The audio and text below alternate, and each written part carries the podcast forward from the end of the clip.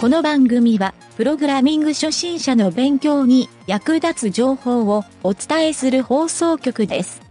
はいどうもなんちゃってエンジニアのゆげだです、えー僕のですね家の近くの図書館にはパソコンの技術書がたくさん置いてあるんですけど無料でこういった技術書を読ませてくれるなんて本当にありがたいですね。はいそれではなんちゃってラジオ始まるよ。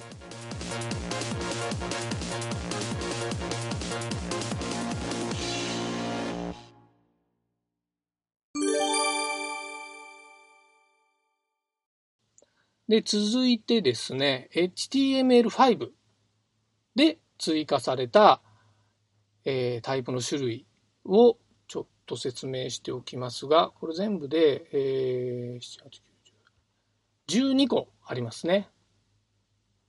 はい。12個説明します。実際はもうちょっと多いんですけど、説明があまり不要なものとかもあるので、こちらの方で絞り込んだ12個になります。はい。まず一つ目ですね。タイプイコールサーチっていうのがありますね。これはあの、ページの中にですね、サイト内検索っていうのを設置してるサイトも多いと思うんですけど、検索キーワードを入力するところに設置できます。これを設置してですね、通常のタイプイコールテキストと何が違うのかっていうと、その文字を入力したときに、文字の後ろですね、このインプットタグの後方にですね、×ボタンが現れるんですね。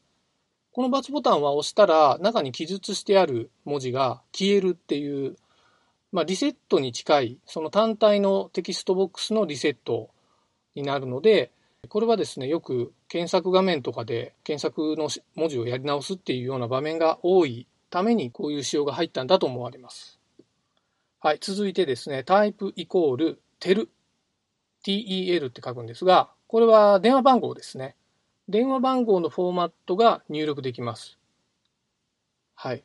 電話番号のフォーマットっていうと、えーちょっと難しく感じるかもしれないんですけど、まあ、数字とハイフンの記号の並びですね。はい。電話番号のフォーマットが入力できると。えー続きましてはですね、タイプイコール URL。はい。これはわかりやすいですね。URL のフォーマット。大体が HTTP か HTTPS から始まって、えードメインがあって、まあ、その中何かしらの URL のファイル名だったりクエリとか登録できると思うんですけどそれ以外の文字列を入れるとエラーになると。まあ、並び順とか、えーこの URL のフォーマットになってるっていうのが条件になりますね。はい。それと似ているんですけど、次のタイプはですね、タイプイコール E メールっていうのがあってですね、これはメールアドレスのフォーマット入力になります。はい。続いてですね、えータイプイコールデート。これは日付ですね。えー類似でですね、タイプイコールタイムっていうのもあります。これは時間。時間と分ですね。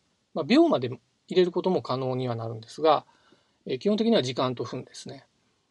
えー次にですね、さらにデートタイム。えーさっきのデートとタイムを合わせて日時を入れられますね。えーデートは年月日で入れるので、えーこのデートタイムにすると年月日と時間と分を全部同時に入れるようになります。はい。続いてはですね、タイプイコールマンス。マンスはですね、えー月のマンスですね。はい。ただ、何月って入れるんじゃなくて、これはですね、年と月を入れることになります。何年何月っていう形ですね。で、続いてはですね、この辺、あの、全部デート系の類似なんですけど、次はタイプイコールウィークっていう週ですね。はい。これ多分ほとんど使われないんじゃないかなと思うんですけど、1年の間で今何週目かっていう週を入れるっていうことなんですけど、何年の第何週っていう入れ方をするみたいです。僕もほとんど使ったことがないので、あまりこう使用する例を見たこともないんで、ちょっと使わなくてもいいかなとは思います。はい。えー続いてはですね、タイプイコールナンバー。これはあの数値入力ができるっていう、えータイプになりますね。で、次はですね、タイプイコールレンジ。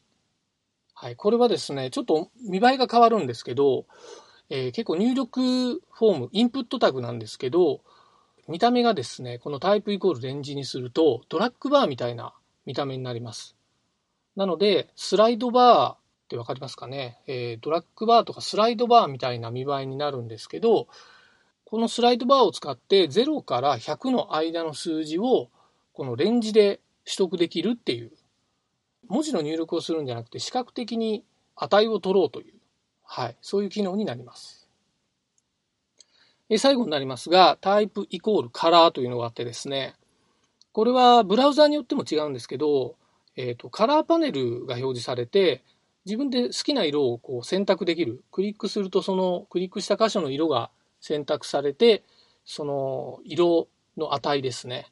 はい。CSS で使う、え16進数の値になるんですけど、その値が入るっていう仕様になります。はい。以上がですね、インプットタグのタイプ属性っていうんですけど、二十何個かあったと思いますが、えー、結構聞いただけでお腹いっぱいになるので、えー、ぜひですね、こういったのを使い分けてみると、意外と楽しくなると思います。はい。